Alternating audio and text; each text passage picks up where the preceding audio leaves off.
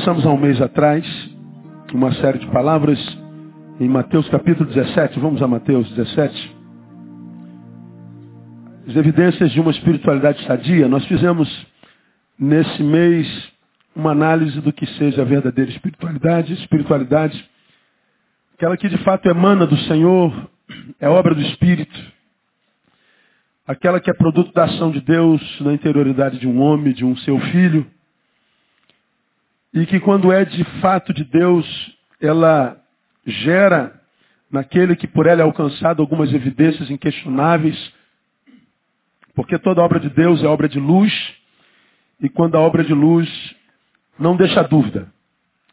Duvidamos e questionamos algumas ações, alguns frutos que acontecem inclusive dentro das igrejas evangélicas como sendo obra do Espírito Santo, mas que causam tanta confusão, causam tanta dúvida, que as pessoas muitas vezes saem mais com medo e com questionamentos do que são abençoadas e clarificadas. Como a obra de Deus é sempre obra de luz, e o Espírito Santo trabalha de forma diferente da do diabo, o Espírito Santo nunca tira a razão de um filho seu. Mesmo quando esse seu filho está cheio do Espírito Santo, totalmente tomado por ele, ainda que ele seja levado pelo Espírito a falar naquela língua que só ele e, e o Espírito entende, ainda assim esse homem, porque a obra do Espírito está pleno da sua razão. Por isso a Bíblia nos ensina que eh, quando o homem está tomado pelo Espírito, é, o Espírito está sujeito ao homem que, pelo qual foi tomado. Ou seja, o, a profecia está submissa ao profeta. Então nunca, em hipótese alguma, Deus age no seu filho tirando-lhe a razão. Nunca. Você é tomado por ele, é usado por ele.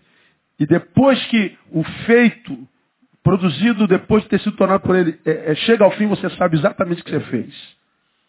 Sempre. Então nós tomamos ah, nesse mês ah, mostrando como a espiritualidade de Deus se manifesta, quase sempre é pedagógica. Ela é mais pedagógica do que laboral, mostramos na Bíblia isso. E pegamos a, a experiência de Mateus, capítulo 17, que é a experiência da transfiguração, quando Jesus toma os seus, Pedro, Tiago e João leva até lá em cima, lá em cima aparece Moisés e Elias, e uma nuvem desce, uma voz sai do céu e diz, tu és, esse é meu filho amado em quem me comprazo, a ele ouvi. E nós já explicamos aos irmãos, apareceu Moisés e Elias, eram representantes da lei, Moisés, representante da profecia, uh, Elias, lei e profetas eram a Bíblia daquele tempo. Jesus aparece no meio deles e a voz que vem do céu diz, é, Pedro, Tiago e João, agora não mais lei, não mais profecia, não mais Moisés, não mais Elias, mas agora Jesus nós explicamos por que Elias apareceu, por que Moisés apareceu, por que, que foi assim, mostramos os contextos e tudo mais, e começamos, a partir daí, então, mostrar as marcas, as evidências da verdadeira espiritualidade. E a primeira marca é que a verdadeira espiritualidade é cristocêntrica, ou seja, toda a espiritualidade produzida por Deus tem Jesus no centro, emana dele, é edificada sobre ele, está debaixo da cobertura dele. Parece a voz do céu, Jesus no meio da profecia em Elias, no meio da lei em Moisés. No meio está Jesus e a voz do céu autenticando. Agora é Jesus. Jesus é minha palavra. Antigamente Deus falou por meio dos profetas, mas agora fala por meio do Filho. Então Jesus é, é, é o trilho pelo qual a espiritualidade passa. Qualquer espiritualidade que vai além de Jesus esteja quem dele deve ser completamente considerado. Jesus é a palavra personificada. Tudo emana dele, ele é a origem, ele é o fim, ele é o alfa, ele é o ômega. Tudo está nele. E a palavra que veio do céu sobre os seus discípulos, os que começaram a, a, a obra da redenção, dando continuidade à obra de Jesus, a voz dizia, a ele ouvir, ouvir a Jesus. E aí nós falamos o que, sobretudo, Deus espera que nós ouçamos de Jesus. Aí nós levamos vocês a Mateus capítulo 22. Passa para 22. Então vamos poupar o, o, o, o 17, já lemos algumas vezes. levamos ao 22, quando o texto diz a ele ouvir, do que, que ele está falando? De Mateus 22, 38 a 40. Este é o grande primeiro mandamento, porque os, os discípulos, os doutor, doutores da lei chegaram até Jesus e perguntaram ah, para experimentar Jesus, interrogaram qual é o grande mandamento. Eles queriam saber se Jesus conhecia a lei de fato. Eles queriam saber se Jesus era o Messias de fato. Se Jesus era o Filho de Deus de fato. Então, se você é de Deus, você conhece a lei. E Jesus diz, não, eu sei qual é o grande mandamento. O grande mandamento, e o primeiro mandamento é, ah, o grande primeiro mandamento, 38. 36, 37. Respondeu-lhe Jesus, amarás ao Senhor teu Deus de todo o teu coração, de toda a alma e de todo o teu entendimento. Este é o grande e primeiro mandamento. Bom, se Jesus terminasse a resposta aí, ele teria satisfeito o doutor da lei. Porque ele cita Deuteronômio. Amar ao Senhor teu Deus de todo o teu coração, de toda a tua alma, todo o teu entendimento. Mas adiante Jesus cita um outro texto de Deuteronômio que fala também e guardar os seus estatutos. Só que Jesus não termina a, a, a história aí.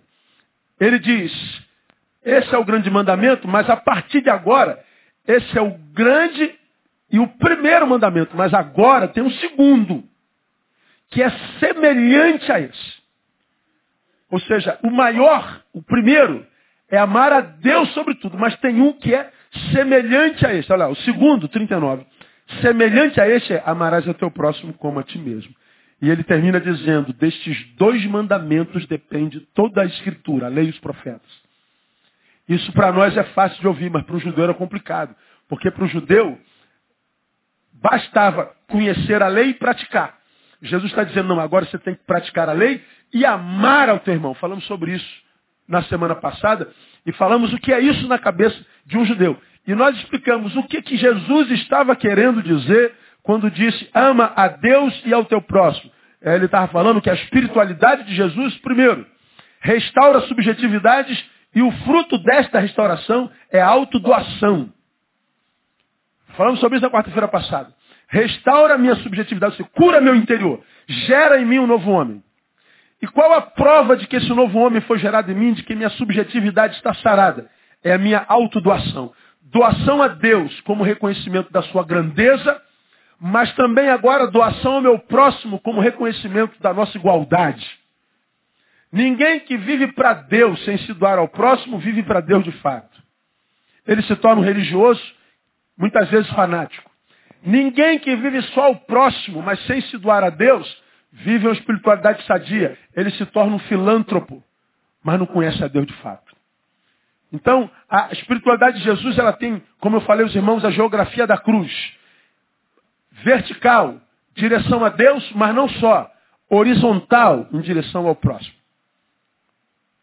Jesus ensina, em segundo lugar, para a gente caminhar nessa vertente, que a espiritualidade de Jesus, segundo, não se resume a uma mera maquiagem exterior, mas sim a uma grande transformação interior. Jesus está dizendo assim, a verdadeira espiritualidade não é mais uma maquiagem exterior. Não muda só a tua roupa. Não muda só a tua linguagem. Não é mais só de bom dia para a parte do Senhor. Não é só de calçadinho para calça tergal. Não é só de camiseta para terno e gravata. Não é só mais de, de calça comprida para saião. Não mexe só com o meu comportamento, com a minha indumentária, com a minha performance. Mexe transformando, mais do que isso, regenerando o meu mundo interior. É disso que Jesus está falando. Se não muda a interioridade, a essência, você não teve é, encontro com Deus, você teve encontro com a religião. Foi só uma maquiagem na sua roupagem, os rios de água viva nunca fluirão dentro. O exemplo dessa espiritualidade que mexe com a interioridade, vem de Efésios capítulo 4. Abre a tua Bíblia em Efésios capítulo 4. Já fiz uma série de estudos nesse capítulo de seis meses. Então eu vou dar uma, uma, uma recapitulação ampassando, assim, bem rapidinho, para a gente ver o, do que, que Jesus está falando quando ele fala de uma espiritualidade que não mexe só com a minha roupagem, mas mexe com a minha transformação interior, com a minha regeneração interior. No, no, no 4 de Efésios, Paulo diz que a santidade cristã é oposta aos costumes dos gentios. É sobre isso que ele fala, escrevendo à igreja de Éfeso nesse capítulo 4. Ele está dizendo assim, olha a igreja de Jesus. A santidade cristã é diferente. É quase que uma oposição aos costumes dos gentios. Ele está dizendo, sobretudo, que santidade é diferente de mudança cultural, tão somente. Bom, eu não vou, eu não vou me deter tão profundamente nisso, porque você já estudou isso há três ou quatro anos atrás, profundamente. E você vai se lembrar do que eu vou te falar. Ele está falando que santidade não mexe só com a roupagem. Mexe com a interioridade, mexe com as entranhas. Não é, como eu tenho pregado aqui nesses últimos domingos, adestramento. É regeneração. Muda a nossa essência. Não é só comportamento. Se você observar o capítulo 4, de 25 em diante, você está em capítulo 4? Versículo 25.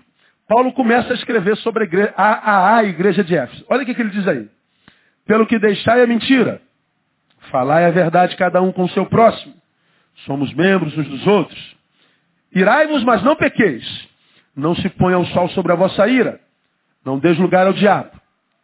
Aquele que furtava, não furte mais.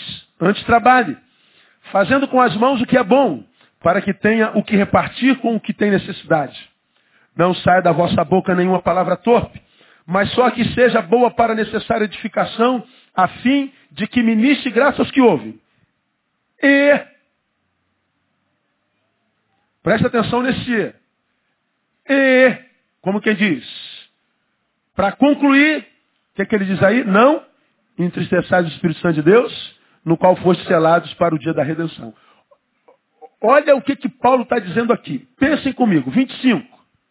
Pelo que deixar o quê? A mentira. Agora a gente tem que falar a verdade. Isso é comportamento. Ô cara, deixa de ser mentiroso. Dá uma catucada em quem está do teu lado e fala assim, deixa de ser mentiroso. Irmão. Tem mentiroso aqui? A maioria, só tem um verdadeiro aqui que levantou a mão. Deus abençoe você. Você vai para o céu quando morrer. A gente vai ficar por aqui, provavelmente. Ele está falando assim, muda o teu comportamento. O que mais que ele diz aí? Se você ficar com raiva, tudo bem, é um sentimento humano. Mas não produza na ira, porque toda produção da ira é pecado. Irai-vos, mas não. Está com raiva? Bate a cabeça na parede. Vai dar uma corrida de 35 quilômetros, fazer uma maratona. Enfia a cabeça na terra. Grita. Chega um palavrão, está amarrado em nome de Jesus. Mas não haja em direção a ninguém. Porque qualquer produção em direção ao próximo com ira é pecado. Porque a ira sepulta a razão. Brigou com a mulher, não haja. Dá um chute na porta. Vai embora, irmão. Vai tomar uma Coca-Cola. Quando acabar a ira, vem e termina o papo. Brigou com o chefe, vai pro banheiro, cara. Fica lá, enche a cara d'água. Mas não fala nada. Isso é comportamento. O que mais que ele está dizendo aí? 28. Aquele que furtava, diga, não furta mais, vai trabalhar, irmão. Diga para quem está do outro lado, vai trabalhar, irmão. Deixa de ser vagabundo. Tem tanto crente que precisa ouvir isso, irmão. Abençoa teu servo como você não trabalha, cara. Você quer colher o que no planta, miserável? Não furte mais, trabalhe. Veja, o oposto de não furtar não é não pegar mais o que não é seu. É trabalhar.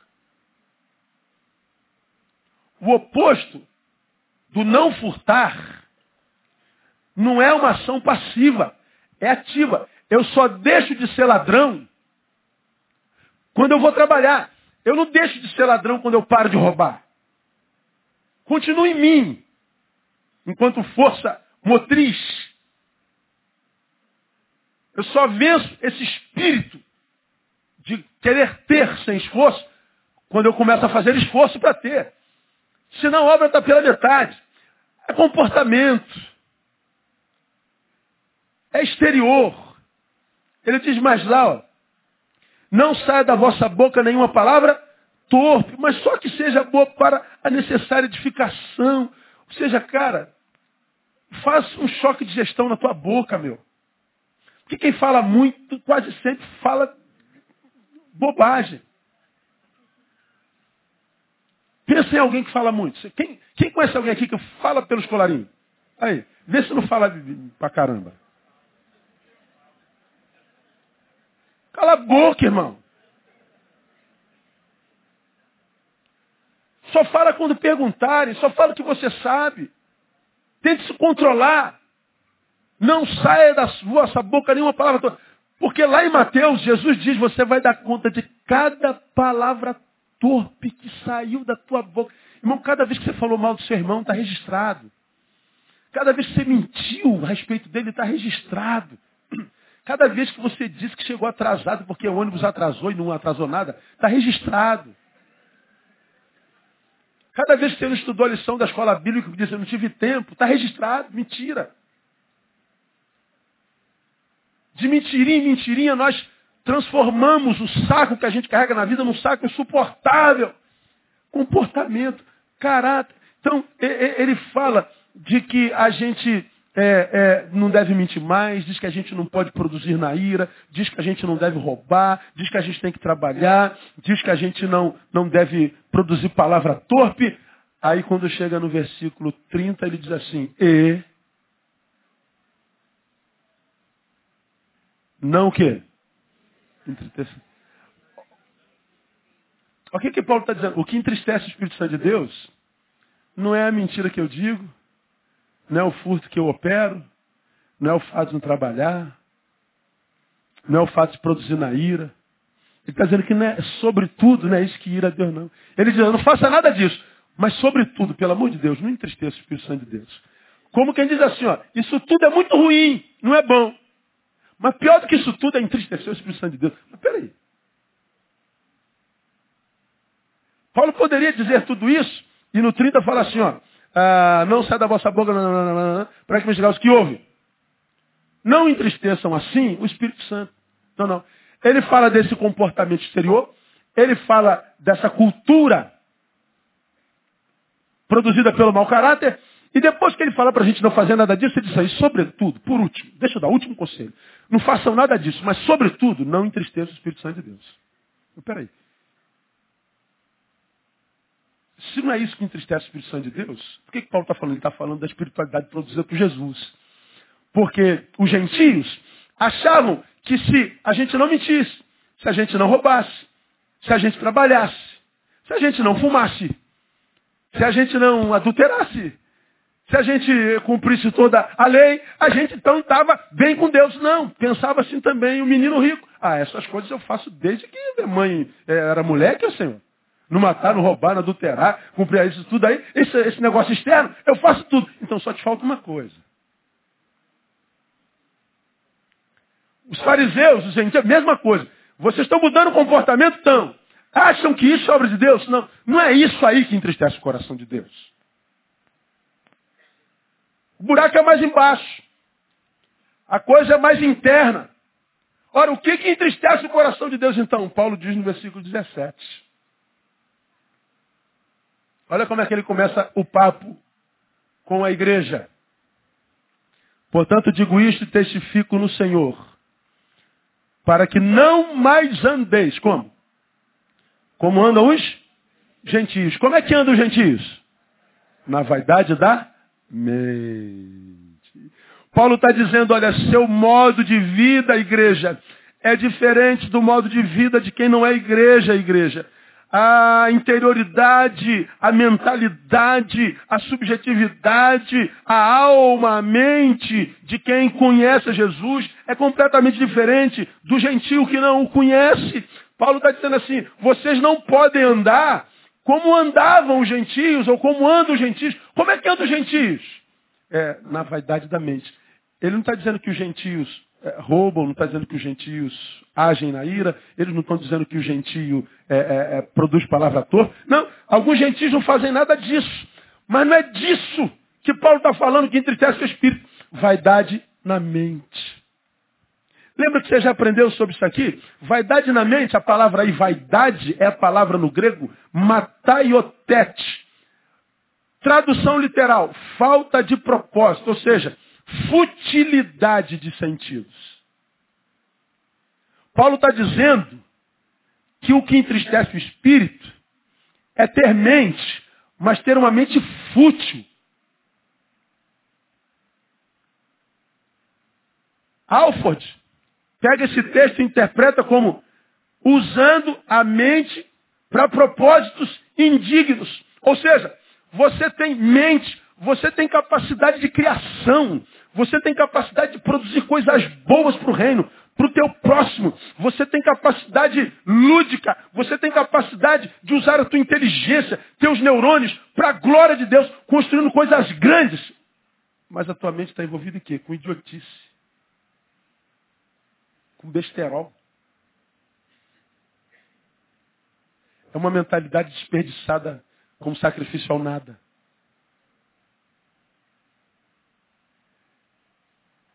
Paulo está dizendo que a igreja não pode desperdiçar essa capacidade que Deus deu a gente de usar o que ele nos deu para a sua glória.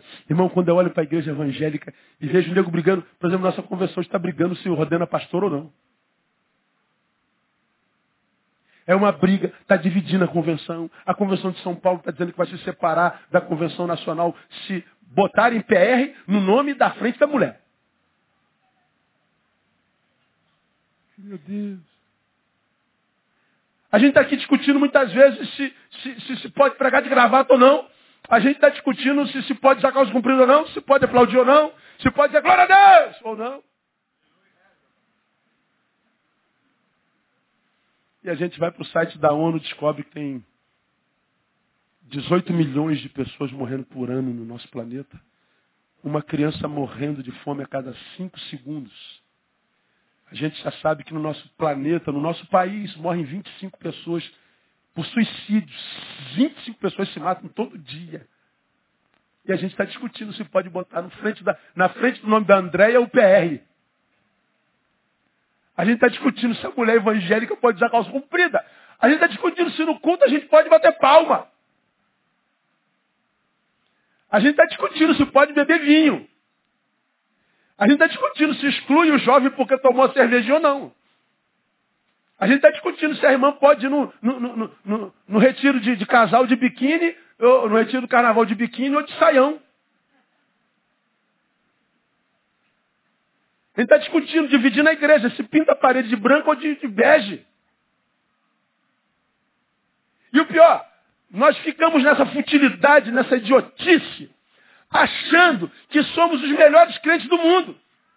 Nunca se ganhou, a maioria dos crentes, uma alma para Jesus. Mas ele não usa calça comprida. Então ele é um crentaço.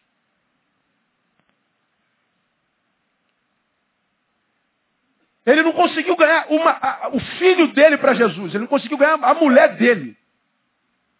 A mulher dele não sorria há, há 20 anos. Mas ele não usa brinco na orelha, viu, irmão? Então ele se acha um crentão. É um fútil. A igreja não foi posta na terra para discutir questões e culturas inúteis. Nós fomos postos na terra para mudá-la, para dar sabor à vida desse planeta. Sal da terra, luz do mundo. Quando eu falei sobre isso aqui, eu citei Mário Quintana, que diz que analfabeto não é quem não sabe ler. Lembra? Analfabeto é quem sabe ler e não lê. E eu concordo em grau, gênero e número. Ali, não, você sabe ler? Não. Eu sou analfabeto. Ah, então por isso você não lê? É porque eu não sei ler. Agora a gente pergunta, você sabe ler? Sei. E lê? Quantos livros você lê por ano na tua vida? Quantos capítulos da Bíblia você lê por ano na tua vida? Sabe ler. Quintana diz, você é um analfabeto.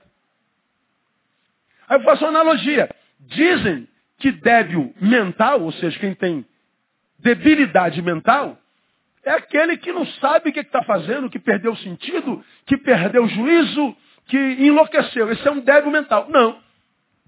Pelo princípio de Mário Quintana, débil mental não é quem tem uma mente doida, é quem tem mente sã e não usa para coisa boa nenhuma. Qual é o problema da igreja evangélica no Brasil? Problema mental.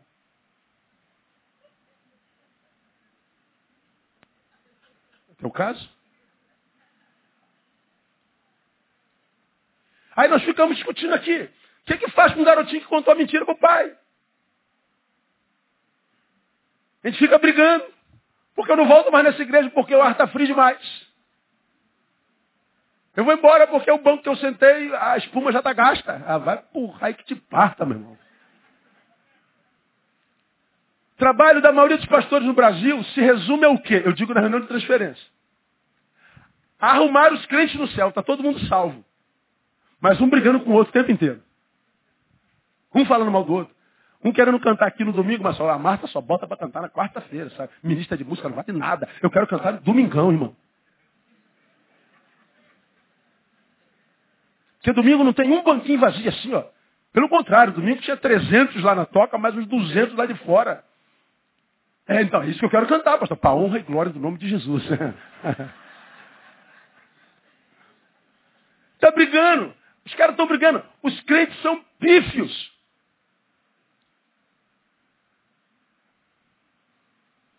Vaidade na mente. Desperdício de todas as faculdades racionais em torno de temas indignos. Cara, nós vamos ter MI aqui do sábado. Missão na íntegra. Fala sobre missão integral uma, uma, uma, teologia que entende que o pecado não atingiu só o homem, mas entendiu é, o pecado também é estrutural. Ele atinge a subjetividade do homem, mas porque o homem vive numa estrutura social, esse pecado também é, é, é, é espargido na estrutura social. Por isso a iniquidade, por isso a injustiça, por isso a, a, a desemprego, por isso a gente com fome. Então, quando a gente é, entende que a graça alcançou um homem, esse homem não só é restaurado, mas ele ajuda a restaurar a estrutura na qual ele vive. A missão integral diz que o homem foi alcançado por Jesus e a sua alma está salva. Quando morrer, vai para o céu. Mas enquanto não vai para o céu, ele ajuda a espargir vida na terra. Nós da missão integral estamos sendo chamados de marxistas. Somos marxistas. O cara ligou dos Estados Unidos para mim ontem, deve estar me ouvindo lá. Quanto tempo ficou comigo no telefone? Uma hora. Pastor, só tem dois minutinhos? Tem, não pode falar. Uma hora, uma hora. Para falar, pastor, pelo amor de Deus, não pode ser. O Eliovaldo é, é marxista disfarçado. É de Renequivista, é, é, é, é marxista. O senhor também está debandando para o marxismo? Eu falei, estou longe disso, irmão. Não deu certo em lugar nenhum, vou trazer para cá agora, você está doido? O cara é doido. Aí eu fiquei pensando, meu amor, quanto se gasta de uma ligação internacional de uma hora? É o meu salário, meu.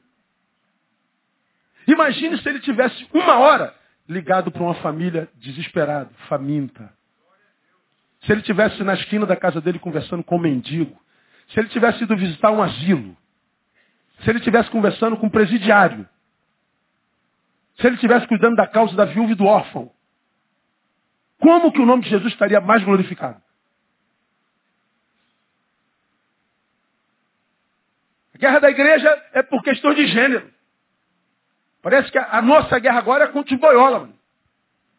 Se a gente se preocupasse tanto com o gay, aliás, tanto com o pobre, com o faminto, como a gente se preocupa com o gay, porque a gente não quer que o gay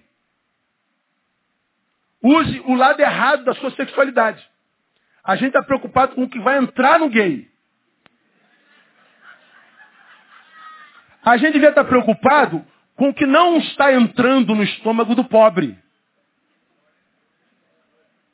O que deveria tirar meu sono é o fato de que não está entrando nada na barriga do pobre. E não o que está entrando no gay.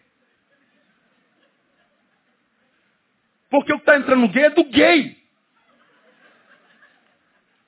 Que não entre no meu. Agora o dele, o problema é dele. Amanhã, eu estou falando isso aqui, não estou? Amanhã tem 150 e-mails na minha caixa me matando. Me rogando de câncer para assalto a uma armada. Mente fútil. Não aguenta a verdade. Você já pensou? Ontem eu estava ouvindo um, um, uma palestra do Macedo, dizendo o som da Catedral de, de, de Jerusalém, 22 milhões. As pedras, 80 milhões. Vão gastar no acabamento algo em torno de 500 milhões de reais. Você imagina quanta gente nós alimentaríamos com esse dinheiro? Quantos cursos profissionalizantes? Você imagina quanta gente a gente tiraria da miséria com esse dinheiro? Mas a gente está gastando com, com pedra. Que não vai ficar uma sobre outra no dia do juízo. E a gente diz, é para a glória de Deus. Você acha que o que Deus quer é que a gente construa uma catedral de 5 milhões, mesmo estando dito na sua palavra que ele não habita em templos feitos por mãos humanas? Ou você acha que ele não preferia que nós comprássemos uma cesta básica e dessemos para a viúva e para o órfão? Qual que você acha que glorifica mais o Senhor? Pô, é, só um retardado não entende isso, irmão. Por isso que eu digo que o problema da igreja é mental. Mente fútil. Paulo está dizendo, você jovem, inteligente, criativo, capacidade de concatenar ideias, usa alguma coisa para a glória de Deus? Para abençoar alguém? Não. Então você está entristecendo o Espírito Santo de Deus. Você não tem nada de Deus na vida. Mesmo que esteja na igreja todo dia tempo inteiro. Mesmo que você não furte, mesmo que você seja mansinho, não tire nunca. Mesmo que você só converse coisa bonita. Mas a sua mente está a serviço do quê? De quem? É o que Paulo está dizendo aqui. É isso que Deus, quando disse ouvir Jesus, queria que nós ouvíssemos que a espiritualidade mexe nas entranhas, que diz que agora a gente tem a mente de Cristo. Na mente de Cristo, ele se esvaziou, se tornou homem como a gente, foi obediente e obediente até a morte de cruz. Ele está dizendo, vocês têm a mesma mente do Senhor, não vive mais para si. Seu mundo ampliou depois que você conheceu a Jesus, não vive mais em torno do umbigo, como eu falo sempre. Eu duvido que tenha alguém aqui que não entenda isso. Ele está falando de vaidade na mente. Olha aqui o que, que, que, ele está falando. Vaidade na mente. Mas o que mais que, que, que o gentio pratica que entristece o Espírito Santo de Deus? Ah, no versículo 18. Diz que primeiro eles andam na vaidade da mente, mas diz também, entenebrecidos no entendimento.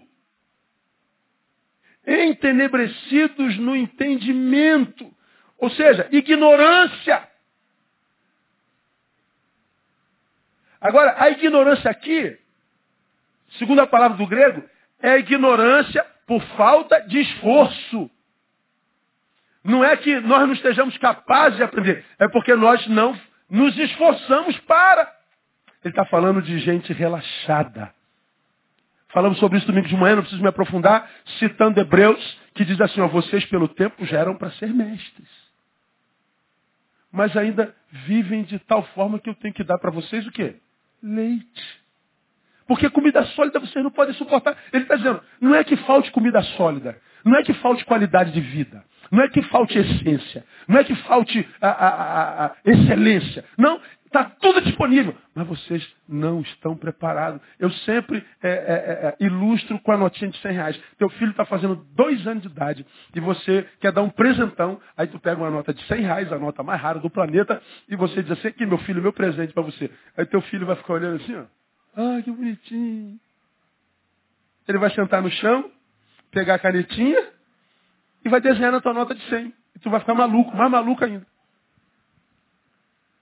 Por que, que o moleque de dois anos vai escrever na notinha de 100 reais? Porque ele ainda não cresceu a ponto de valorizar o presente que ganhou.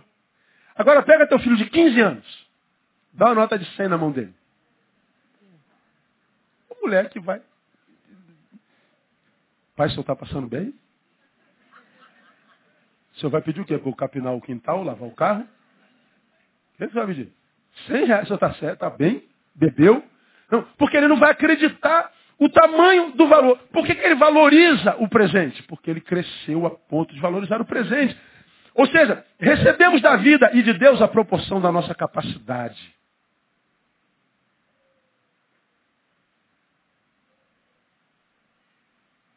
Eu determino o que a vida me dará. Eu determino o que Deus fará a mim e o quanto Ele me usará. A proporção do meu preparo para a vida. Do que que Paulo está falando? Vocês já eram para ser mestres. Ou seja, já eram para ter discípulos. Vocês já eram para ser professores. Vocês eram para ampliar o reino de Deus. Mas vocês, por falta de esforço, ou para viver para si, em torno do umbigo, da sua própria necessidade, continuam no leitinho.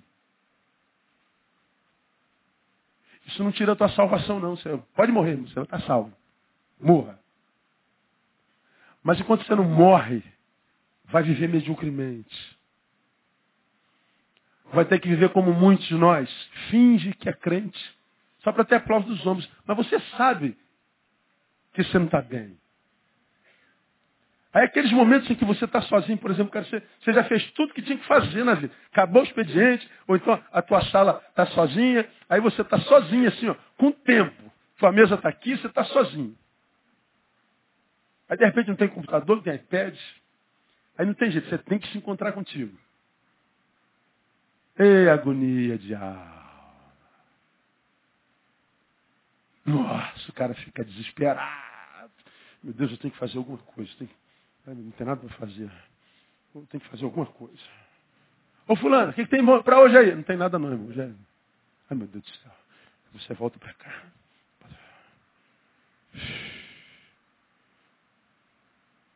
Uma angústia.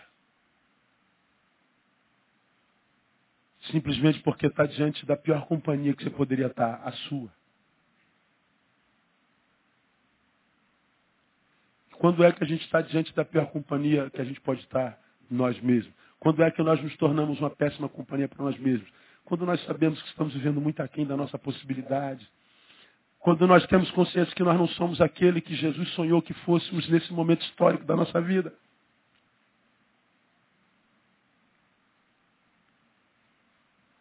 Quando nós vivemos ignorantes da vontade de Deus, a nossa vida, a vontade de Deus para a nossa vocação, para o nosso chamado. E por que que não sabe, Neil? Porque faltou um pouquinho de dedicação, faltou um pouquinho de responsabilidade, um pouquinho de compromisso. E aí eu fico entenebrecido no entendimento. Eu fico com a venda, eu não consigo ver diante dos meus olhos, eu não consigo enxergar um palmo diante do meu nariz. O fulano mostra, fulano mostra, cuidado, não é assim, olha, cuidado, cuidado. O cara não vê ignorância. E a gente só fala sobre isso na nossa igreja. Evocamos Osés de novo, Osés diz, o meu povo está sendo destruído porque ele falta entendimento, conhecimento. Não é porque o diabo é, é, é inteligente, é porque eu sou ignorante. Não é porque o diabo é poderoso, é porque eu sou frágil, porque eu não conheço nem meu direito nele. Isso entristece o coração de Deus. O que, que Jesus está falando? O que, que Deus está falando quando diz a ele ouvir? Viva uma espiritualidade que vai fazer você crescer na graça e no conhecimento de Jesus Cristo. Não vai mudar só a tua linguagem, José Mané. Não vai mudar só a tua roupa, a tua religião. Não vai mudar só o seu cabelo. Hoje eu vi, poxa, pastor, não fica bem um pastor com, com a barbicha grande como está a sua. Eu uso barbicha há muitos anos, né? Só que eu, eu, eu aparo, né? Aí eu estou deixando crescer virar um rabino gospel. Aí a irmã falou assim, pastor, não fica bem o pastor com a barbicha igual do senhor. Deus abençoe.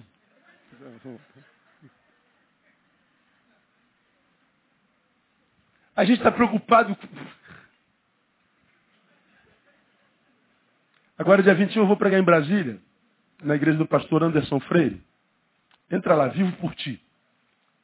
É o, é o nome da igreja dele. Ele é tatuado do pescoço até o dedão do pé.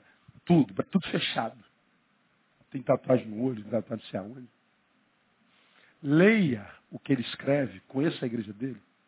Veja o que, que sai de dentro desse corpo tatuado. Dá uma analisadinha. Agora pega os outros famosos que estão por aí e senta para ouvir cinco minutos.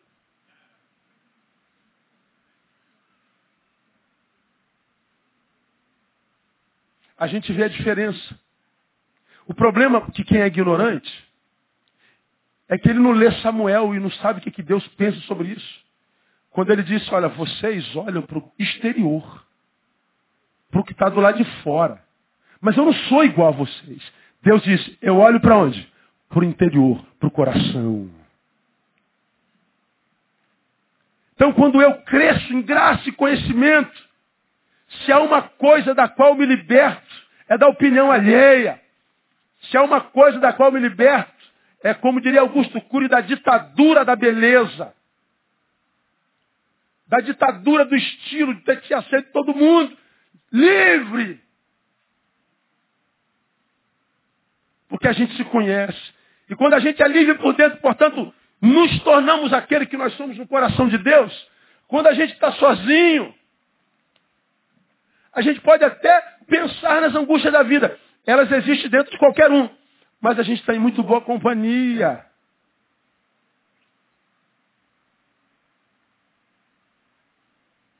A gente curte a nossa companhia. E às vezes curte tanto que os outros não fazem nem falta. Você fala, você acha que eu estou ficando doente, cara?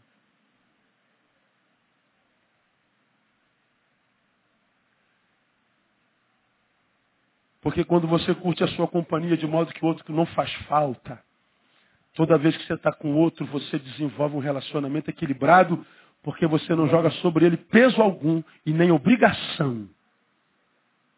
Agora, quando você não está bem consigo mesmo, se relaciona com alguém, você joga consciente ou inconscientemente quase a obrigação sobre ele de te fazer feliz. Por que, que há casamentos que não dão certo nunca? Porque a mulher é infeliz. Casa e joga sobre o marido a obrigação de fazê-la feliz. Porque o marido é infeliz. E joga sobre ela a obrigação de fazê-lo feliz. Ninguém é obrigado a nada. E quando ele não faz, nós cobramos tal felicidade e tratamos não mais o marido ou a esposa como parceiro, mas como um empregado, como uma propriedade minha. E aí eu me torno tirano dele. É o casamento é um inferno.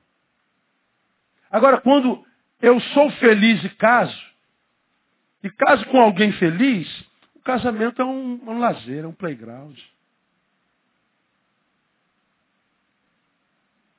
Porque eu casei com uma mulher e apesar de ter casado com ela, ela nunca se tornou propriedade minha.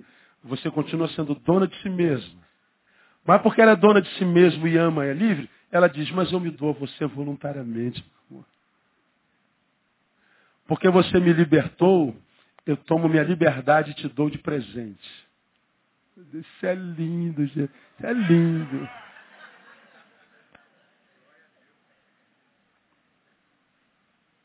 Mas o ignorante não vai viver isso nunca. E o Senhor está dizendo, isso agride o coração de Deus. Você está entendendo minha igreja mesmo, não? Vamos terminar? Versículo 18. Entenebrecido o entendimento. Separado da vida de Deus pela ignorância que há neles, pela o quê? Dureza do seu coração. Mente fútil, ignorância, coração duro separados, olha lá, separados da vida de Deus. Vou perguntar a vocês. O que está escrito lá? Separado da vida de Deus. Não o que está escrito aí? Vou perguntar. Eles estão separados de Deus? Sim ou não? Sim ou não? Ah, não. Não, não não. Ó, vou ler de novo. Separados da vida de Deus. Eles estão separados de Deus? Não. Eles estão em Deus, mas sem a posse da sua vida. Aqui, ó, vou lembrar vocês. Deus é o meu púlpito. Eu sou eu.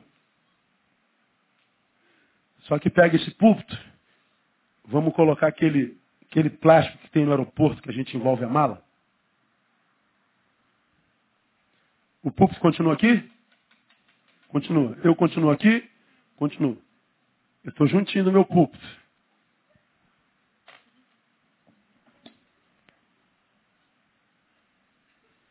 Mas entre eu e meu púlpito existe um invólucro.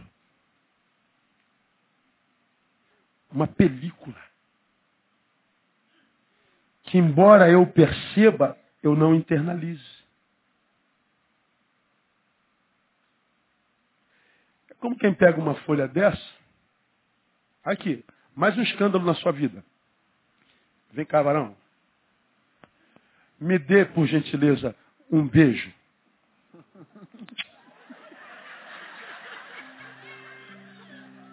Agora tu vai dar um tiro na cabeça, não vai? Por causa desse papel, eu beijo um homem.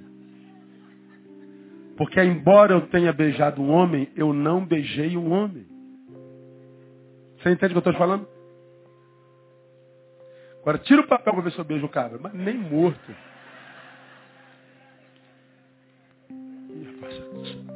Não vai dar por aqui não. Eu estou em Deus. Eu estou em Deus. Mas entre eu e Deus há uma película. Eu dei um beijo, mas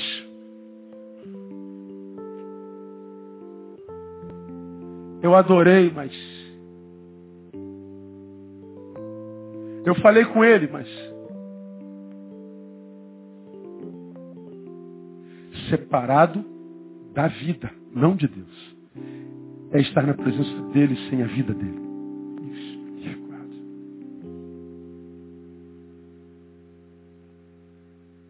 Disso que Paulo está falando. É disso que Jesus está falando. Por último, 19, os quais, tendo se tornado o quê? Insensíveis. Que entristece o coração de Deus, o Espírito Santo de Deus? Vaidade na mente, futilidade, idiotice, gente pequena, medíocre. A mediocridade é produto da sua ignorância. Cuja ignorância endurece o coração. E o coração endureceu, se tornou insensível. Essa palavra insensível, aí tornaram-se insensíveis. Traduzida literalmente é tendo perdido todo sentimento não há mais sentimento. A palavra aqui é apeugecotés, que vem da raiz chamada apaugel, no grego, que significa cessar o senso da dor. Não tem uma doença que quando pega a gente, ela mortifica um pedaço da nossa carne, a gente pode botar um alfinete a gente não sente dor. Como é o nome da doença? Ranceníase. A ranceníase tira o senso da dor. Você pode botar no fogo que você não sente mais.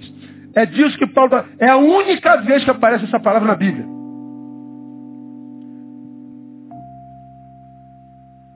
Mente fútil, ignorância, dureza de coração, falta de sentimento. Desconstrução humana diante dos nossos olhos.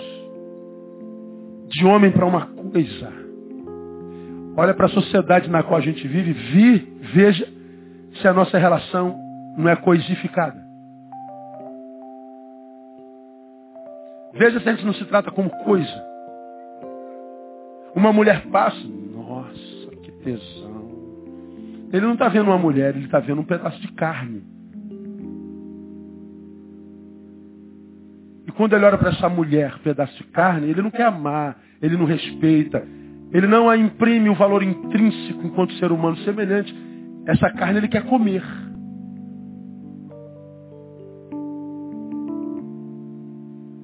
E assim é essa sociedade.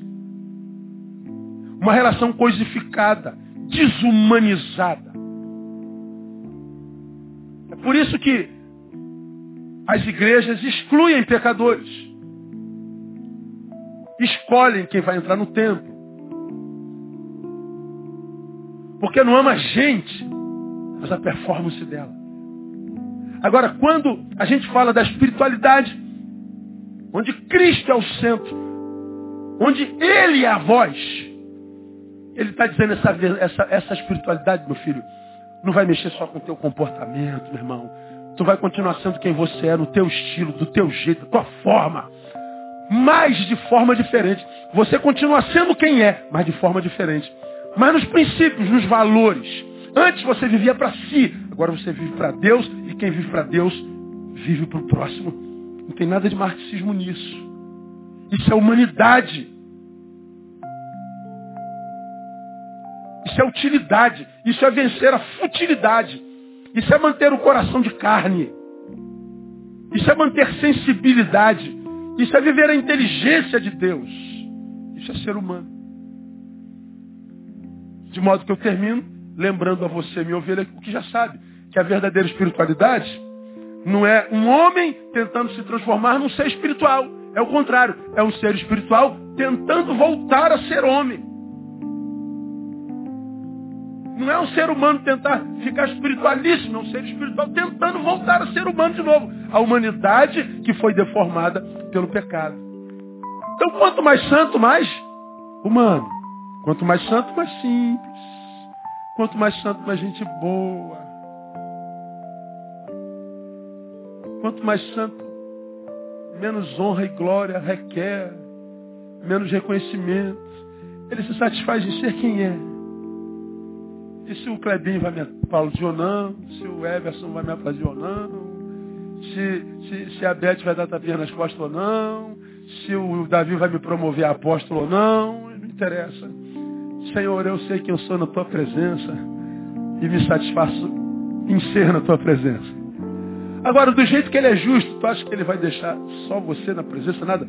A sua palavra diz antes, meus amados irmãos, sede firmes e constantes, sempre abundante na obra do Senhor, sabendo que o vosso trabalho não é vão.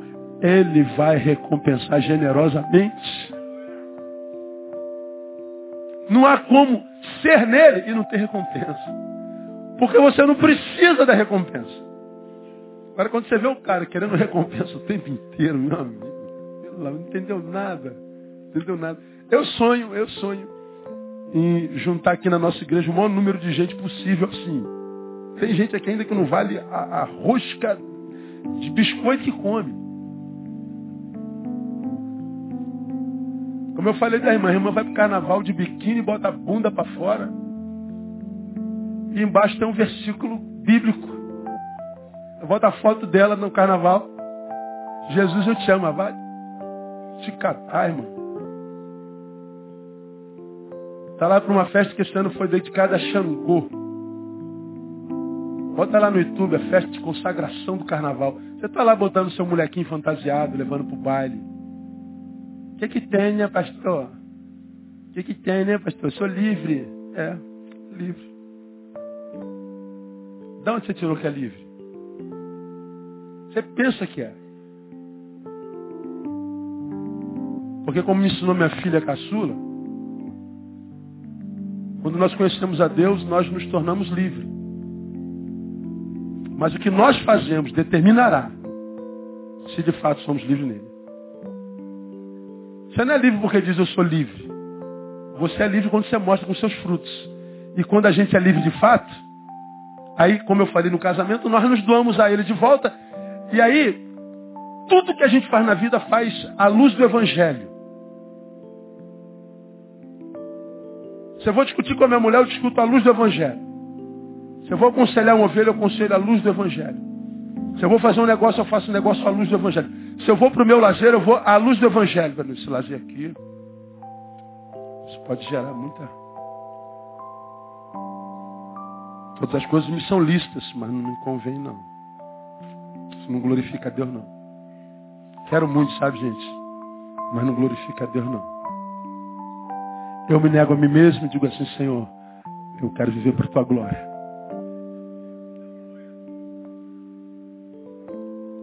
Só entende isso, irmão. Quem foi alcançado por essa espiritualidade. Quem foi alcançado por Jesus de fato, tem dificuldade nenhuma em negar-se a si mesmo se o lazer não vai glorificar o Senhor.